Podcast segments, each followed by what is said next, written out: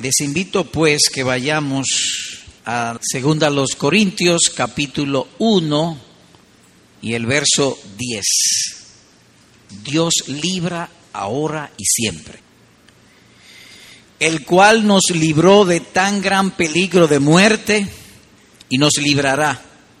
Y en quien hemos puesto nuestra esperanza de que Él aún nos ha de librar. Hemos leído una porción de las Santas Escrituras y le vamos a preguntar cuál es el objeto de esta escritura. ¿Por qué eso está escrito? Y la respuesta leyéndolo es inmediata. Fortalecer nuestra esperanza. Ese es el objeto aquí. Nuestra esperanza en la omnipotencia de Dios y en la bondad de Dios. Y lo cual está acorde con lo dicho en otro lugar, que el fin, el propósito, el objeto de toda enseñanza bíblica es fortalecer en los creyentes la esperanza de vida eterna. Toda la Biblia fue escrita con ese propósito y específicamente es más notorio en este texto. Así que tenemos esperanza segura en las promesas de nuestro Dios. ¿Y de dónde sacamos eso? De las Santas Escrituras.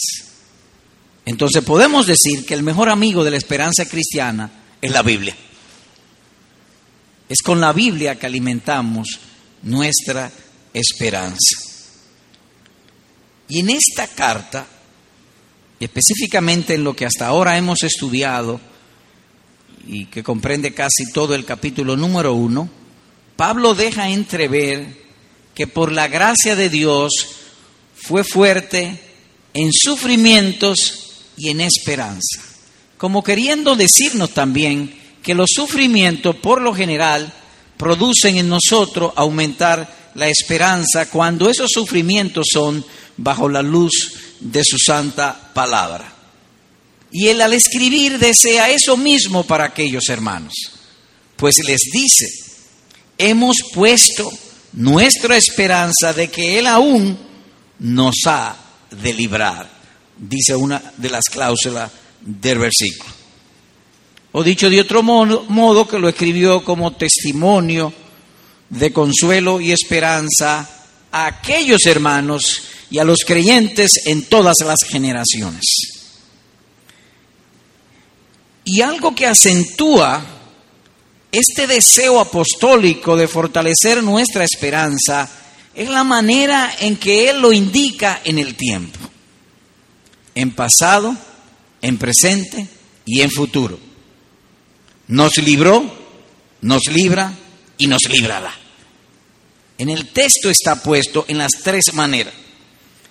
De modo que lo que está diciendo que Dios es nuestro Salvador para librarnos de todos nuestros problemas en todo tiempo.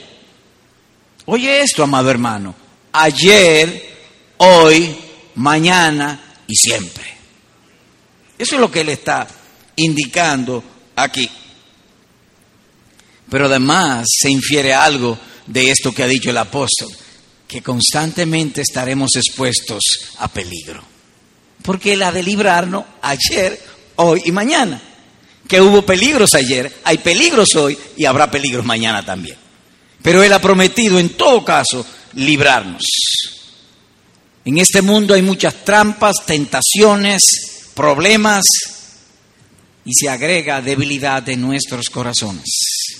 Y todo eso, es decir, esas aflicciones como se ha estudiado, Él lo escribe literalmente de este modo a fin de que no confiáramos en nosotros mismos, sino en Dios que resucita a los muertos.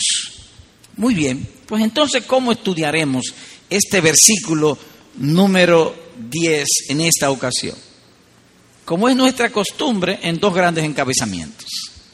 Primero, el proceso de liberación.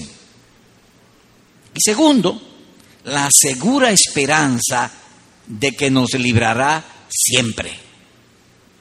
Así que empecemos con el proceso de liberación. Y del pasaje podemos notar que ese proceso Él lo presenta en dos partes. Antes y después de la liberación. Él ha dicho, dentro de nosotros mismos ya teníamos la sentencia de muerte, a fin de que no confiáramos en nosotros mismos, sino que en Dios que resucita a los muertos, el cual nos libró. Tiempo pasado.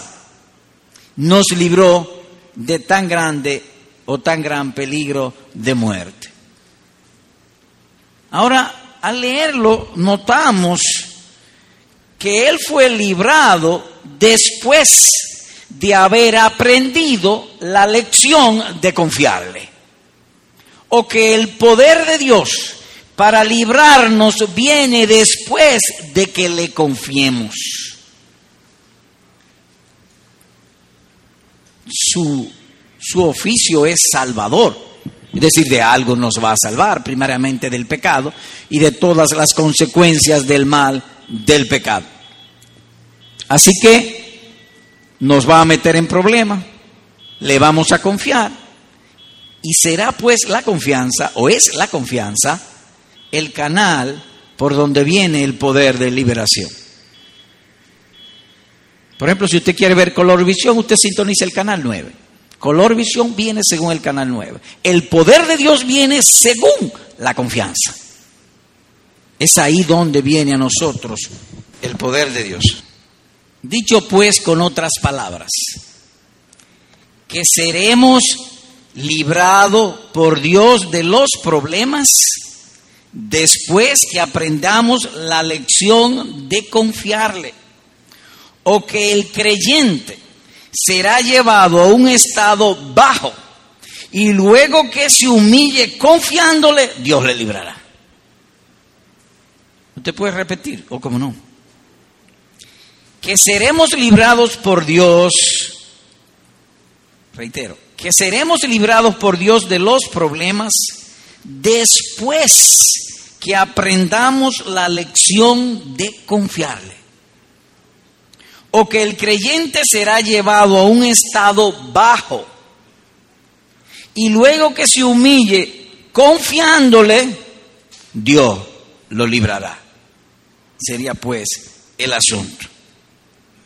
Así que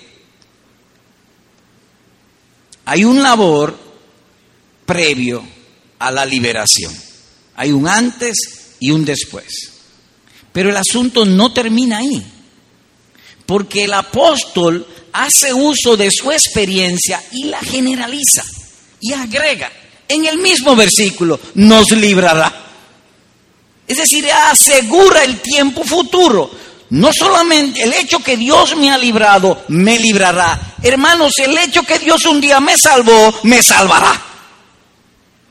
Sería, pues, la idea de lo que aquí está encerrado o que él está, en base a su experiencia, proveyendo a los corintios y a su iglesia en todas las generaciones un fuerte argumento de seguridad para confiar en las promesas de Dios. Como cantábamos, mi único sostén es confiar en tus promesas, que Él nos librará. Y aún viniese la muerte, la muerte es ganancia Amados y entrañables hermanos, en Dios no hay pérdidas. Mi mejor negocio es glorificarle o su expresión sinónima, obedecerle. A propósito decimos glorificarle y expresión sinónima obedecerle, porque uno pudiera obedecer a Dios sin que el corazón esté envuelto, pero no hay manera de glorificarle sin que el corazón no esté envuelto. Es decir, una gente puede obedecer a Dios externamente, pero puede hacer que no le esté glorificando.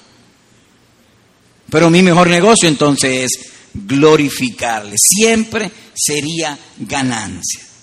Eso me lleva o nos lleva a decir ahora entonces que nuestras aflicciones, oigan esto, amado hermano, nuestras aflicciones nuestro sufrimiento, nuestro problema, no es un castigo, es un perfeccionamiento. No es para castigarme, es para perfeccionarme. Es una labor, en el peor de los casos, de corrección, no de condenación. Y cuando usted dice perfeccionamiento, perfeccionamiento de qué? Bueno, una obra de mortificación. Y mortificar que tenemos un vicio de adularnos a nosotros mismos. Y ese vicio, y digo que es un vicio de adularnos a nosotros mismos, de confiar mucho en nuestra propia destreza, en nuestra propia sabiduría, y es un vicio porque es nocivo y me aparta de Dios. Entonces Dios, para curarme, me pone en situaciones para mortificar esa situación, para perfeccionarme en mi carácter como cristiano. Así que no es un castigo es para fortalecer nuestra fe o confianza en Dios. Porque soy yo mismo y las criaturas las que me apartan de Dios. Entonces hay que quitarlo de por medio para que mi vida sea franca a Él. Y mi gozo siempre esté en Él. Y en este sentido, cuando se aprenda la lección, habrá un dulce consuelo. ¿Y cómo yo noto ese dulce consuelo? Bueno, cuando usted lee estos textos, por ejemplo, y específicamente el versículo 8, el versículo 9 y el versículo número 10 de este primer capítulo, usted notará algo claro. Pablo no está quejándose, Pablo está gozándose. Es un canto de victoria, un triunfo, una liberación. Cuando eso sucede en un corazón, sinceramente, hemos aprendido la lección. Y eso entonces es como si fuera un mensaje de Dios diciéndonos, y mañana también te libraré. Sería una manera de hablarnos. Así que después de un día amargo, tedioso, laborioso, no hay nada mejor que una cama. Después de muchos problemas y sufrimiento, no hay nada mejor que confiarle que confiar en Él. Dios siempre nos llama a dulzura después de amargo trago. Algo adicional es que esto es así por la gloria de Dios. Pablo y todos los creyentes de todas las épocas fueron salvados por Cristo para la gloria de Dios, para glorificar a Dios. O que el Señor ha de conducir tu vida y mi vida y la vida de todos nosotros por el camino que más asegure su gloria. No el que tú estás planeando sino su gloria. Y traigo aquí una ilustración que alguien oí decir, que alguien dijo en mi presencia hace unos días, que los hijos son como flechas. Y flecha en un arquero no diestro, en el sentido de que nosotros tiramos la flecha y la flecha se va para allá.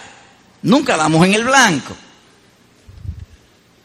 No vamos a dar en el blanco que nosotros entendemos, sino en el blanco de Dios nuestra vida pudiera ser torcida para nosotros mismos, que la estamos supuestamente enviando, lanzando, llevando, pero para Dios es recta, el camino que más asegure su gloria.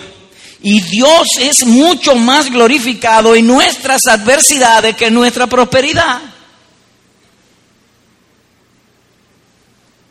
Mírenme bien.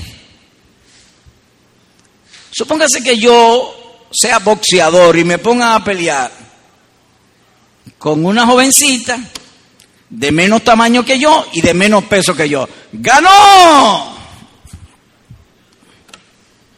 Pero supóngase que me pongan a pelear con Mike Tyson y yo gane. Dios es más glorificado cuando estamos en desventaja. Es decir, en nuestro sufrimiento, en nuestras adversidades, para que al final como Él va a enseñarnos a glorificarle, no quede en nosotros duda alguna que no fue en nuestro poder, sino en el suyo. Y asimismo Él me muda de confiar en mí mismo y yo le confío más en Él. O confío más en Él. De hecho, dice el apóstol, dentro de nosotros mismos ya teníamos la sentencia de muerte a fin de que no confiáramos en nosotros mismos, sino en Dios que resucita a los muertos, el cual nos libró de gran, grande peligro y nos librará, y en quien hemos puesto nuestra esperanza de que Él aún nos ha de librar. La sabiduría, la destreza, el poder y la inteligencia de Pablo no sirvió de nada. Pablo, ¿y cómo saliste de ese problema tan grande? Dios lo hizo el brillo permanece en Dios y no en nosotros. De modo que ahora Pablo fue eficazmente entrenado y provisto de un arma poderosísima, el arma de la confianza. Porque es por ese canal que ha de venir el poder de Dios a nosotros, por confiarle. Y él aprendió a confiarle. Pero confiar en Dios, por lo tanto, no es un asunto tan fácil, porque hay muchos peligros, hay debilidad en mi corazón. Y yo tiendo a confiar mucho en mí mismo y en las criaturas. Dios tiene que entrenarme y me entrena a base de sufrimientos o de adversidades. Así que nuestro Dios es el Dios de gloria y actúa de tal manera a favor de sus hijos que sus hijos queden fuertemente impresionados de que la bondad y la omnipotencia y la gloria a Él le pertenece. Dicho de otro modo, que nos hace ver su gloria más clara. Y al verla más clara, entonces podemos glorificarle más fácil. Él se ha propuesto hacernos nuestra vida fácil. El que lo dificulta soy yo. Pero Él lo va a hacer. Un ejemplo que todos conocemos, Goliat. Israel está en guerra contra los filisteos, los filisteos en contra de Israel, porque Israel en sí no hacía guerra, era ellos que atacaban a Israel usualmente. Y se levanta un hombre, un gigante llamado Goliat y reta a todo el mundo y diciendo insolencia y blasfemias contra el Dios de Israel. Y viene un muchachito, un jovencito, y dice, ¿y este quién es? Oh, Goliat. Y no tenemos quien combata contra él. ¿Cómo que no? Tenemos a Dios. Y el jovencito cogió una piedrita, cogió una piedrita de la orilla del río, la metió en una onda. Lo mató.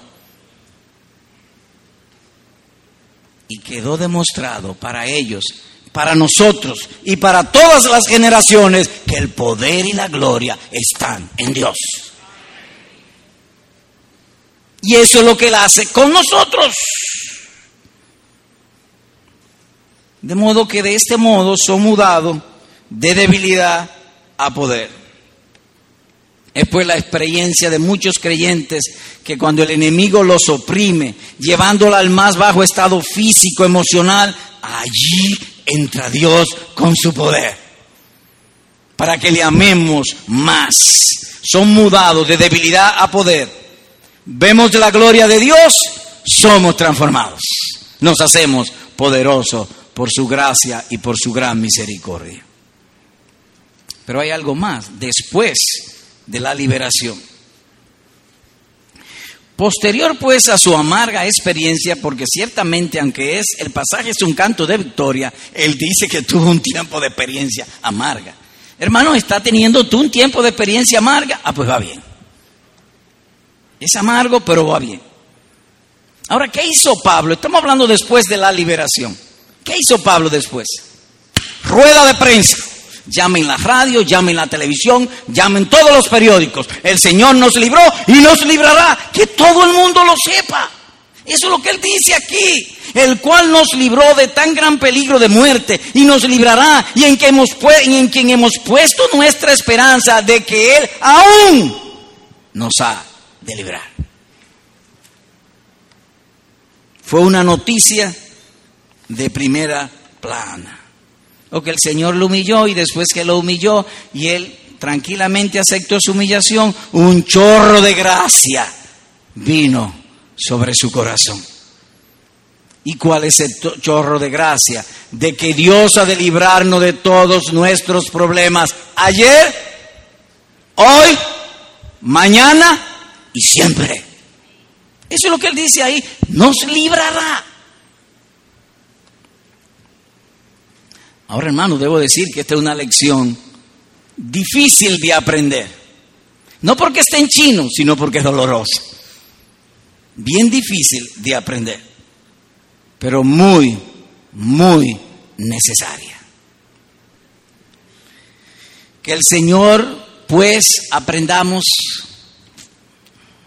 lo voy a poner de otro modo, en otro color. Inferimos de esto lo siguiente que el Señor no nos librará de las adversidades hasta que Él no haya hecho su obra en nosotros o en la perfección de nuestras almas. Puede repetir con gusto que el Señor no nos librará de las adversidades hasta que Él no haya hecho su obra en nosotros o en la perfección de nuestras almas. Es para que confiemos y la obra de confianza es en el alma. Es allí donde eso se da. Él ha dicho aflicción, abrumado sobremanera, más allá de nuestras fuerzas, perdimos la esperanza de salir con vida, teníamos la sentencia de muerte, a fin de que no confiáramos en Dios que resucita a los muertos. De manera que el remedio fue sobre su cuerpo, pero sobre todo sobre su alma, porque es para confiarle, es en el corazón. Y como dicen los americanos, si mami está bien, toda la familia está bien. Si mami está contenta, todo en la casa está contento. Si el alma está bien, todo el cuerpo está bien, aunque duela.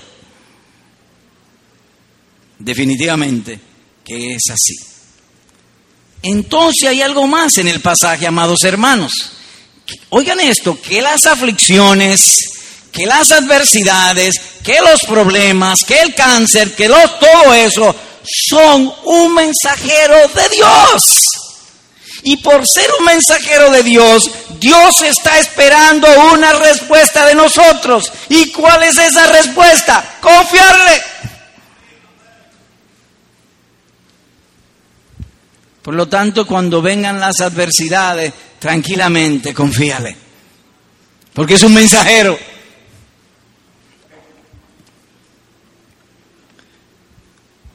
Algo más, que la vara no nos dejará hasta que respondamos. Hasta que tú no respondas, la vara no te va a dejar. No me digas, si te digo. Pero para bien, para tu beneficio. Cuando le confiemos, seremos librados de los problemas. Ese es el punto.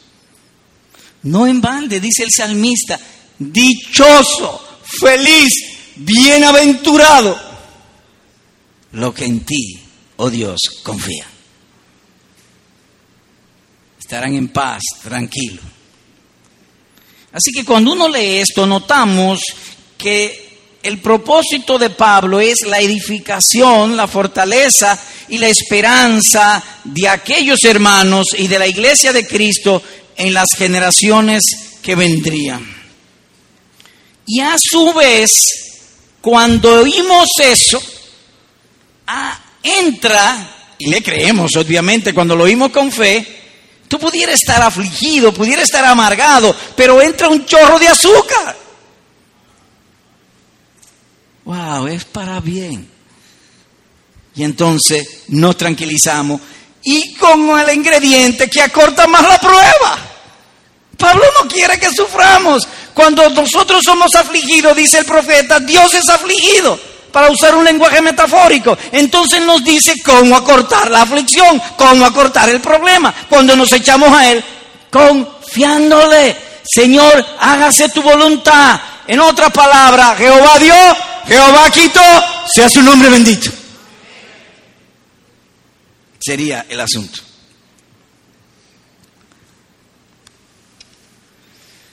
Yo no sé usted, pero hay poca cosa que a uno le disgustan tanto como ir al dentista. Ah. Es incómodo, es difícil y hasta sangrante. Porque vamos, porque para mi beneficio. Entonces cuando vengan las aflicciones, míralo de ese mismo modo.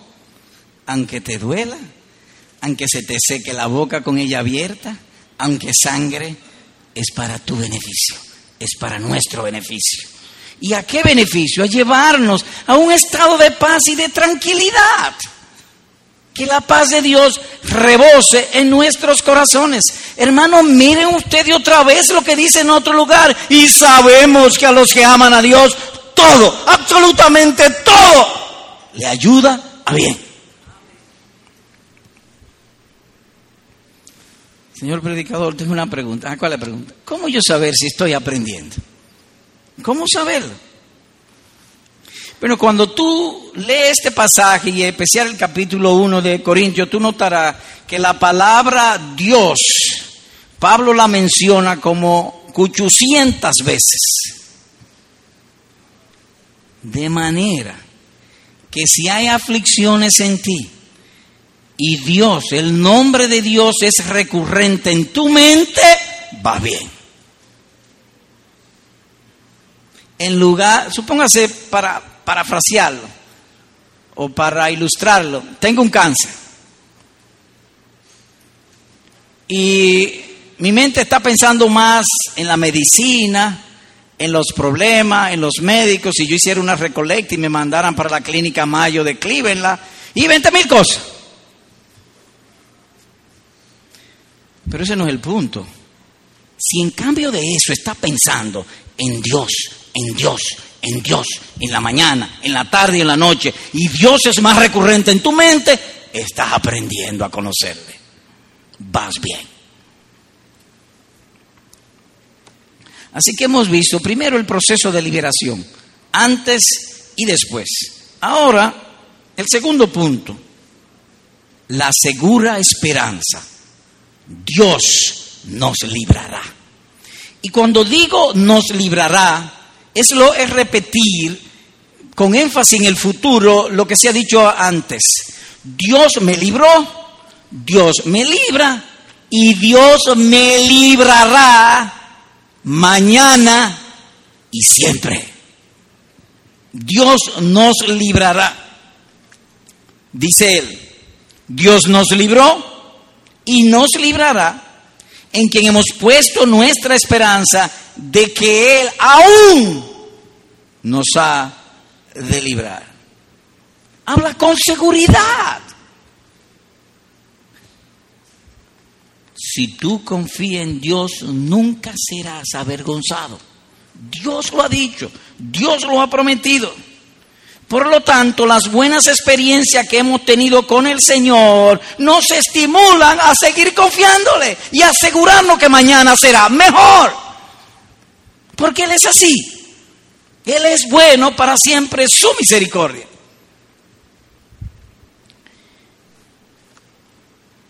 En esta porción, la visión de Pablo fue esta.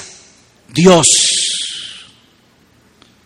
la omnipotencia de Dios y la bondad de Dios. Su poder para librarnos y su bondad para beneficiarnos. Eso fue lo que él vio.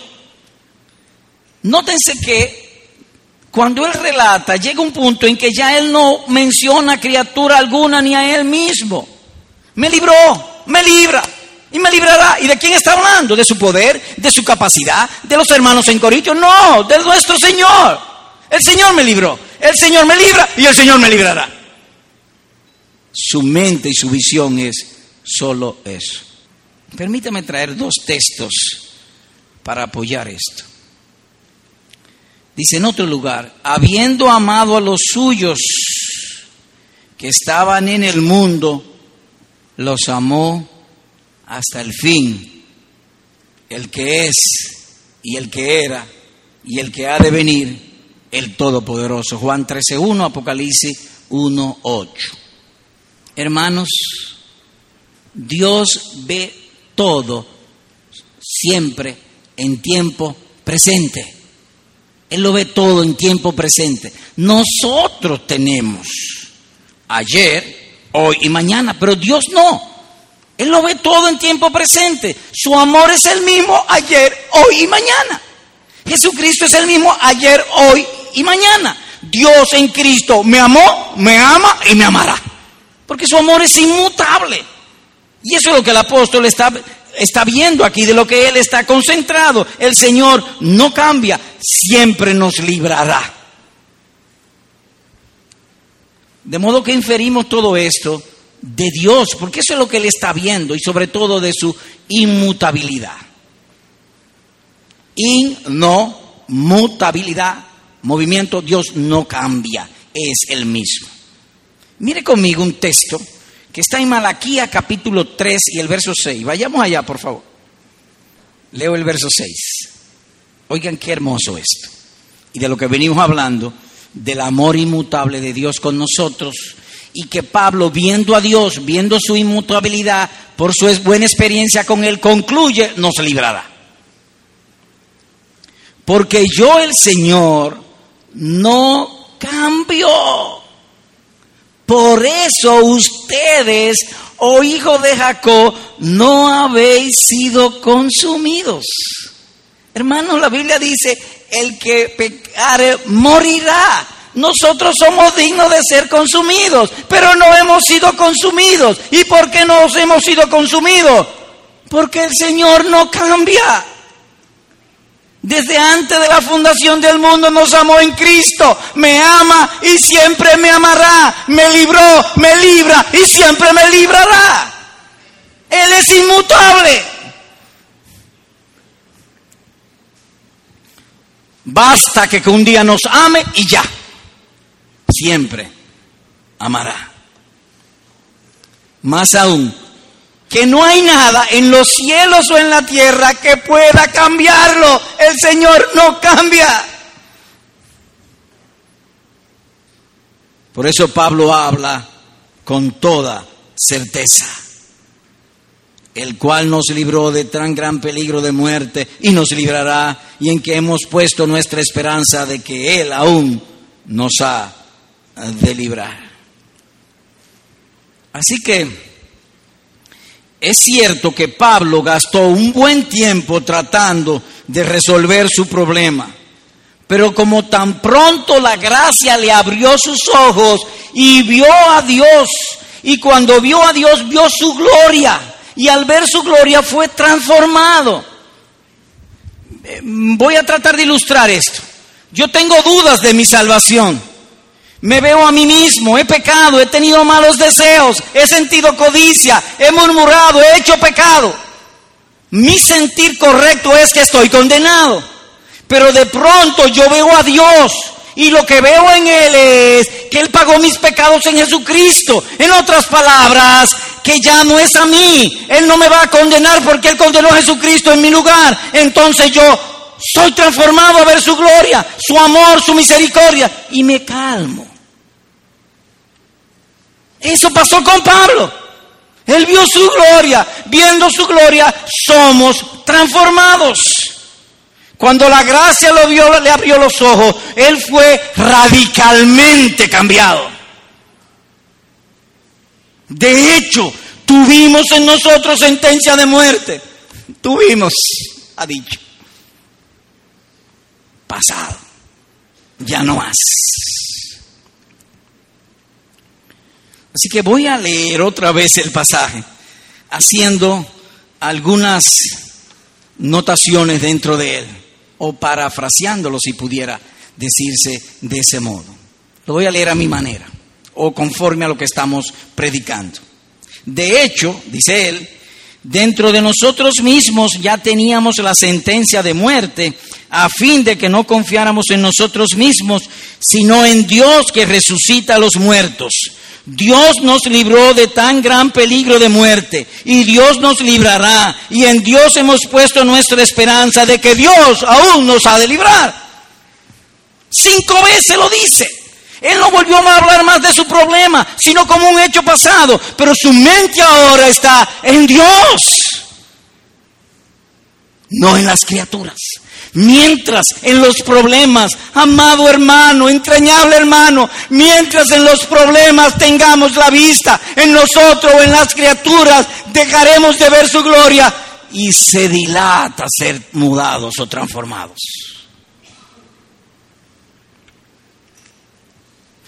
Un caso que referíamos en días pasados, un hermano allá en Minnesota, en la iglesia donde está nuestro amado hermano Pastor Méndez un día va saliendo hacia el trabajo, le da de reversa al carro en su marquesina, sale rápido y siente que la goma de atrás le pasó por encima algo. Él se detiene y cuando va es su niña de dos años muerta.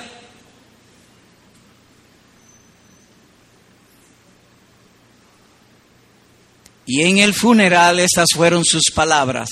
Dios es bueno. Tranquilo, quieto, ¿Qué vio ese hombre? La gloria de Dios. Fue transformado. Fue mudado. Y lo llevó a esa quietud. Yo confío en Dios aunque duela.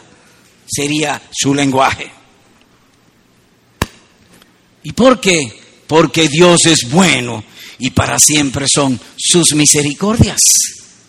Lo mismo pasó con Moisés. No temiendo la ira de Faraón, se sostuvo. Moisés, ¿y cómo te sostuviste? Como viendo al invisible. El invisible se ve.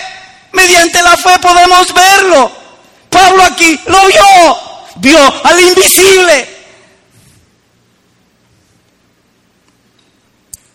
De manera pues que, amado hermano, Dios siempre nos librará y las aflicciones son como el cincel en la mano del escultor, hasta que el escultor no saque una figura del pedazo de mármol, estará dándole martillazos.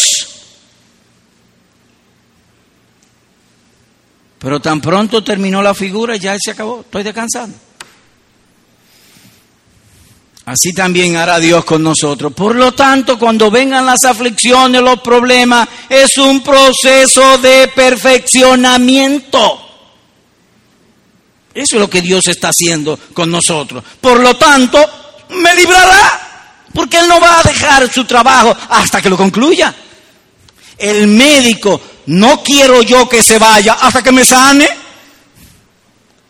¿Y cuál es mi mal? La corrupción, el amor, el vicio que tengo en mí mismo y hacia las cosas de este mundo. ¿Y cuáles son las cosas de este mundo que más me hacen ese, producir ese vicio? ¿Cómo quiere que te lo diga?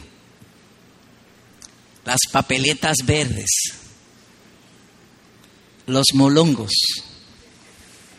el dinero. No estoy diciendo, no estoy diciendo que los molongos y los verdes sean malos.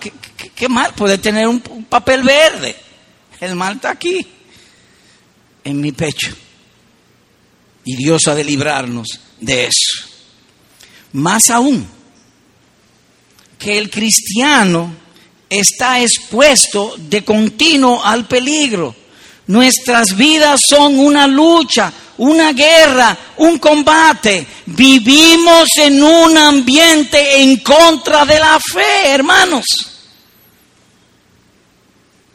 Nuestros enemigos son demonios. Hay miles, quizá millones de demonios que constantemente están luchando contra nosotros. Yo no sé si tú, pero yo sí he visto el demonio y los demonios. Yo lo he visto. A veces me tienta y me dice, eso es lo bueno. Pero yo no lo quiero, pero él me dice, es bueno, es bueno, es bueno, espérate. No. Entonces hay demonios sin ropa y demonios con ropa. Así que vivimos en un ambiente contrario a nosotros. A la fe. Todo aquí es en contra. Y se agrega que yo tengo otro adentro.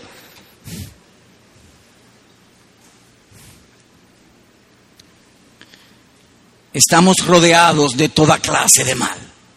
Pero Dios se ha de glorificar. Él ha prometido que nos librará, aunque duela.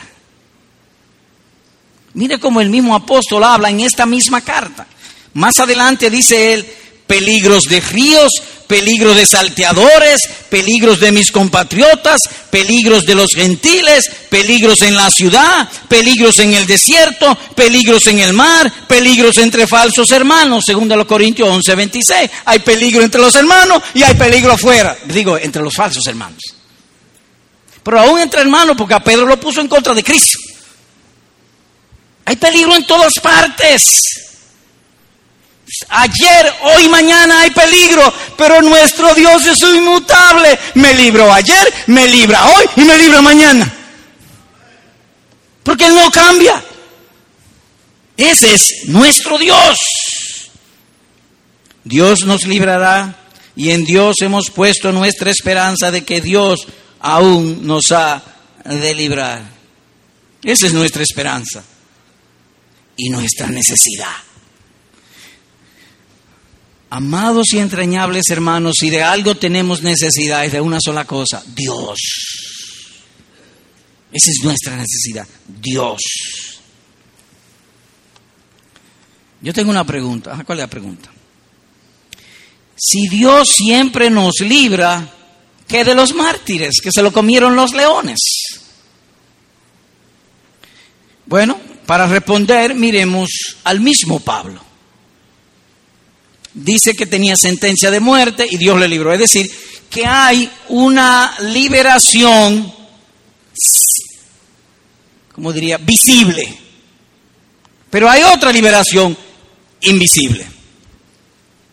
Al final, y por la vida de los mártires y por el mismo Pablo y todos los creyentes que han muertos, que están muertos, la verdadera liberación es invisible porque finalmente ellos no fueron librados de la muerte. Pablo aquí fue librado de la muerte, pero luego él murió. Así que la promesa no es en el sentido material o de las cosas terrenales de este mundo, es que nos va a librar en el corazón de dos grandes asuntos, el descontento y el pecado. Por lo tanto, si tú estás pasando por una aflicción y el descontento está disminuyendo, te están librando, va bien. Pero si hay descontento, las cosas no andarían bien. O que tan pronto como el pecado y el descontento se han ido, el fin de la prueba también ha llegado a su final. Cuando estemos contentos. Hay un pasaje en 2 Timoteo 4 que yo quiero buscarlo para preguntarle o que el mismo Pablo nos responda de esto que estamos hablando, que hay una liberación visible y hay una liberación invisible y que la liberación verdadera es la invisible, la que se da en el alma. Porque Pablo está hablando de confiar y se confía en el corazón o en el alma, en mi parte espiritual o no visible. Segunda a Timoteo, capítulo 4, versos 17 y 18. Leo. Pero el Señor estuvo conmigo y me fortaleció.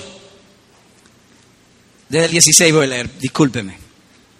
En mi primera defensa nadie estuvo a mi lado, sino que todos me abandonaron. Los hermanos me dejaron solo, sería la idea. Que no se les tenga en cuenta. Ese no es mi asunto. Lo que, yo digo eso para destacar esto. Pero, porque empieza con un pero. Pero el Señor estuvo conmigo y me fortaleció y ese es el que yo finalmente quiero que tenga, que esté conmigo. A fin de que por mí se cumpliera cabalmente la proclamación del mensaje y que todos los gentiles oyeran y fui librado de la boca del león. Verso 18. El Señor me librará, otra vez la seguridad de Él, me librará de toda obra mala si la tradición es cierta, este fue eh, un tiempo antes de que Pablo fuera matado por las autoridades romanas. Pero de todo modo, aunque no lo mataron, murió, suponiendo. De modo que no está hablando de una, una, liberación. La verdadera liberación al final es una liberación invisible. Me librará de toda obra mala, del pecado y de las consecuencias del pecado, del descontento, del resentimiento, de la amargura en el corazón. De eso es el que le está hablando. Y es, creo yo, bien claro lo que él aquí dice. No dice que Dios lo libraría de los sufrimientos, las enfermedades, la pobreza, los problemas, la quiebra, ni de aún de la muerte, sino de toda obra mala. Y eso es lo que el verdadero creyente siempre quiere que le libren. De todo aquello que pueda traer ofensa o desagrado a quien ama nuestras almas, al Señor Jesucristo. De eso queremos ser librados. Y Dios ha prometido librarnos de toda obra mala. Y el mismo Pablo lo leyó en los profetas cuando Isaías dice, citando las palabras del Señor, cuando pases por las aguas, yo estaré contigo. Y si por los ríos, no te anegarán. Cuando pases por el fuego, no te quemarás, ni la llama te abrazará, dice Isaías 43, versículo número 2, que es lo mismo que dice Pablo, me librará de toda obra mala. Todos los hermanos se fueron, pero el Señor estuvo conmigo y me libró de toda obra mala o que Dios nos libra del poder e influencia de toda criatura y Dios mismo estará con nosotros en medio de la turbación, de los problemas y de las pruebas. ¿Qué hemos visto hoy? Ay, qué bueno. Hemos visto muchas cosas buenas. Hoy vimos que Dios ha prometido librar a sus hijos siempre. Y lo vimos en dos partes. El proceso de liberación con un antes y un después. Que el Señor no nos librará de las adversidades hasta que Él no haya hecho en nosotros su obra, sobre todo en nuestras almas, perfeccionarnos. La otra parte que se consideró es la certeza de liberación futura. Dios fue, Dios es y seguirá siendo siempre nuestro Dios. Dos breves aplicaciones. Hermanos, seamos constantes en nuestro servicio y amemos al Señor una y otra vez. El amor de Dios a sus hijos es constante. Él nos ha librado y nos librará siempre. Así que respondámosles como si fuera un eco o haciendo el compromiso de siempre confesar, yo he servido a Cristo, yo sirvo a Cristo y serviré a Cristo hasta el día de la muerte. Sea ese pues nuestro compromiso. Como su amor es constante a mí, mi servicio, mi glorificarle a Él, sea también constante porque Él me ama siempre. Como dice el salmista, su alabanza permanece para siempre. Y agrega, y aún le alabaré más y más. Que en nuestros cultos de cántico nadie se quede con la boca cerrada. O mejor dicho, que nadie se quede sin el corazón sintonizado con Dios. Y cuando el corazón esté sincronizado con Dios, cantaremos, alabaremos. No, tranquilo, a voz en cuello. Que nosotros mismos nos oigamos. Señor, tu gloria sea para siempre en tu iglesia, en Cristo Jesús, por todos los siglos, por todas las edades. Amén y amén. Y es esta nuestra porción en el pacto de gracia. Yo tuve mi felicidad y porción, yo la tengo y la tendré en este mundo y en el mundo por venir. Dios fue bueno, es bueno y será bueno por toda la eternidad. El que no eximió ni a su propio Hijo, sino que lo entregó por todos nosotros, ¿cómo no nos dará con Él también todas las cosas? Amado hermano, tú estuviste bajo el favor de Dios, tú estás bajo el favor de Dios y por siempre tú estarás bajo el favor de nuestro Dios. Por siempre, no te quepa la menor duda. Confíale. Es que yo no estoy seguro que soy cristiano. ¿Quién lo dice? ¿Dios te lo dijo? No, pues espera que te lo diga. Él no te lo va a decir. Confíale. Pero que soy muy pecador o muy pecadora. Confíale. Él es el único que perdona pecado. Esta es mi gloria, perdonar pecado. Todo pecado será perdonado. Ahora los amigos. Amigo, tú que estás aquí, que no te has convertido al Señor Jesucristo, tu más necesaria y preciosa obra es confiar tu ser a Cristo. Confíale. Así que por las ternuras y misericordias de Cristo, querido amigo, amiga, niño, niño que está aquí, te ruego, te suplico, ahora mismo, en tu asiento ahí, en tu corazón, entrégale tu alma al Señor Jesucristo y estará contigo hoy, mañana y siempre. Él ha prometido protegerte, librarte. Piensa lo que es vivir y morir sin Cristo. Sería terrible, trágico, tormento eterno. Ven pues a Jesucristo y salva tu alma, no hoy, ahora. Y que el Señor esté contigo. Gracia y paz sean para todos vosotros. Amén.